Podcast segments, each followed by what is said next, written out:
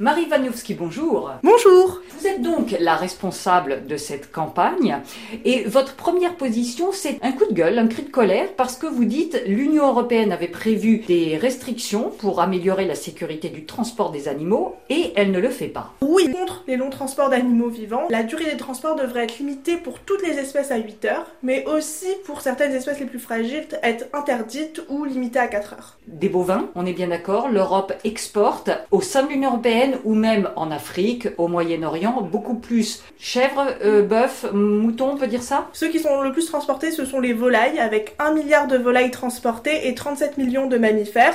Et les poissons, ils ne sont même pas comptés en nombre d'individus, mais en kilogrammes. Mais également de porcs vers la Chine, par exemple. Et la France, les deux pays vers lesquels on va le plus exporter des animaux vivants mammifères, ce sont l'Algérie et l'Israël. Et viennent en troisième position la Chine. Pour être dans des abattoirs, pour être dans l'élevage? Pour de l'abattage, c'est la raison principale, mais également pour être vendu sur des marchés aux bestiaux ou des foires. Quand vous dites il faut améliorer le transport des animaux, améliorer notamment la température dans les transports, que ce soit train, avion ou camion. Et également les transports maritimes qui sont très peu encadrés, il n'y a pas de contrôle vétérinaire à bord, euh, très clairement on ne sait pas ce qui se passe à bord de ces navires. C'est une incongruité en 2023 qu'il n'y ait pas de vétérinaire quand ce sont des chargements d'animaux vivants. Oui, le transport tel qu'il est aujourd'hui, il n'a pas été révisé de manière significative il y a 20 ans, il a de nombreuses lacunes, notamment sur le transport maritime, et également il est incapable d'assurer le respect de ses propres dispositions.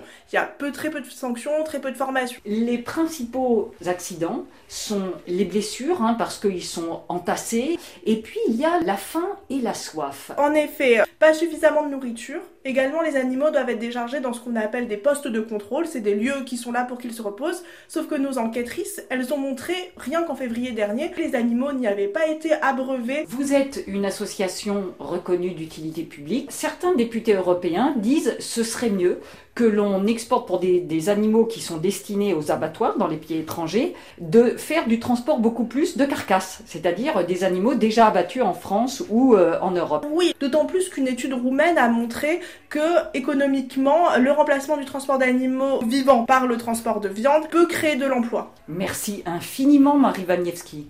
Merci à vous.